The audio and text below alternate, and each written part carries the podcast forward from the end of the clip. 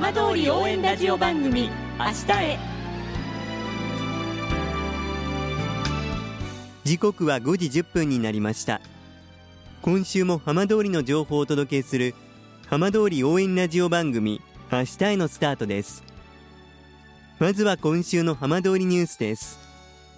春高バレーの愛称で親しまれる全日本バレーボール高校選手権出場を兼ねた県予選の決勝が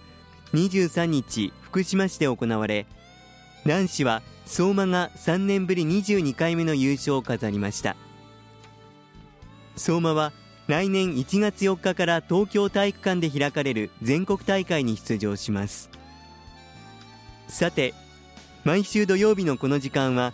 浜通りのさまざまな話題をお伝えしていく15分間。震災と原発事故から11年半。ふるさとを盛り上げよう。笑顔や元気を届けようと頑張る浜通りの皆さんの声。浜通りの動きにフォーカスしていきます。お相手は森本洋平です。どうぞお付き合いください。浜通り応援ラジオ番組明日へ。この番組はバッテリーテクノロジーでもっと自由な未来へ東洋システムがお送りします。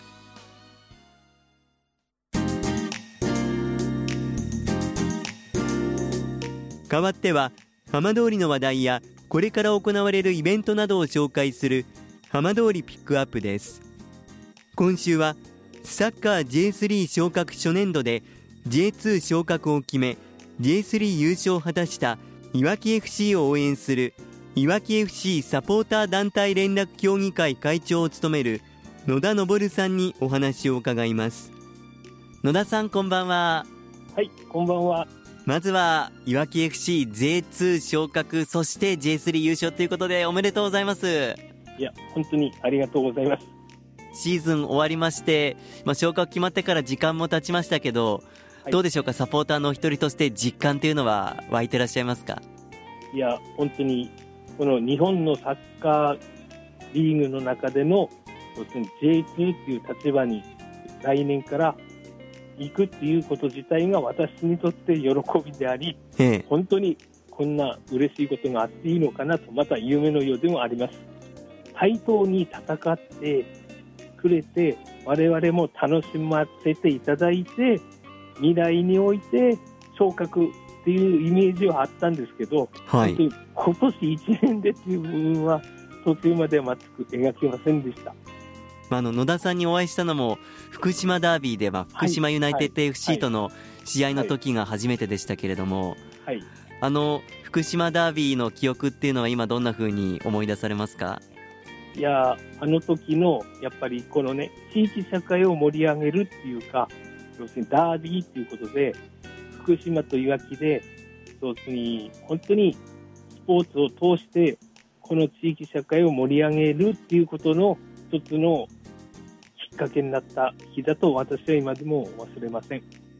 まあ、それから、まあ、戦いを続けて、はい、ついに J2 昇格が決まった試合がありました、はい。はい、その試合野田さんご覧になってたんですよね？いややっぱり震えるものがありましたね。えー、というのはあのもちろんねその勝った負けたっていうのももちろん大切なんですけども勝負事ですから、はい、そのそこにたどり着くまでのいろんなことを振り返ったときに、本当にありがたい経験をさせていただいたなと。いろんなこう記憶を思い出されたと思いますけれども、はい。はい、まあ、その辿ってきた道、どんなことが一番浮かびましたか？戦い始めた頃には、本当に少数のサポーターだった数が、はい、要するに時を重ねるごとに増えていく、そしてその時に出会って、今日に至るまでにもしこのいわき FC っていうサッカーチームがなかったら全く知らないに等しい人たちが今私の周りにいるっていうことの喜びです。一つのものに向かう喜びそれを到達した感激っていうのは本当にこのねいわき FC ができる直前に震災がありまして、以前に。そして東北楽天が日本一プロ野球日本シリーズで優勝する瞬間を、やはりテレビで見たときに、はい、このような姿をいわき FC も未来において表現していくことを夢見たとき、思い出しました。でもそれを本当に短い時間であっという間に一つ体現してくれましたね。そうなんです。ですからいかにもなんですかね苦労なさらないでしないで到達したようにも見えるかも分かりませんけども選手、スタッフ皆さんの苦労っていうのは人知れずのものがあったんじゃないかなと私は思います。何よりいわき FC 戦い方もうその90分、はい、はい、あの戦い方、はい、あのプレー素晴らしいですよね。はいそうですね。やっぱり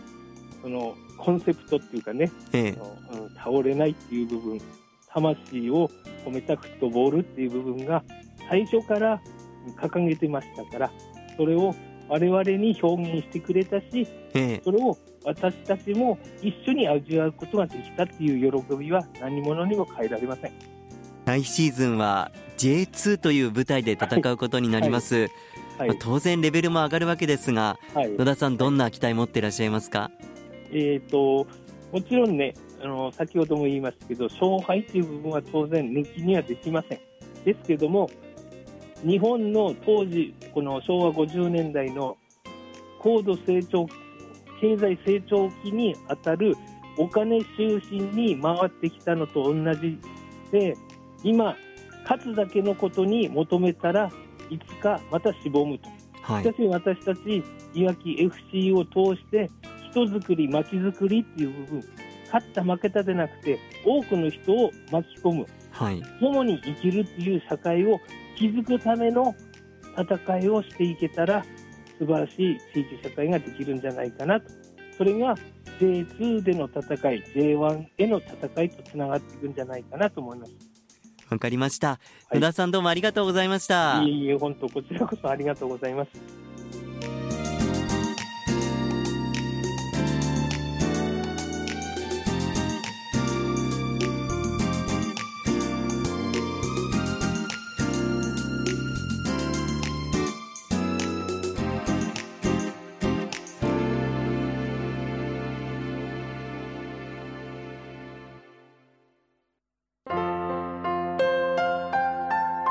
浜通り応援ラジオ番組「明日へ」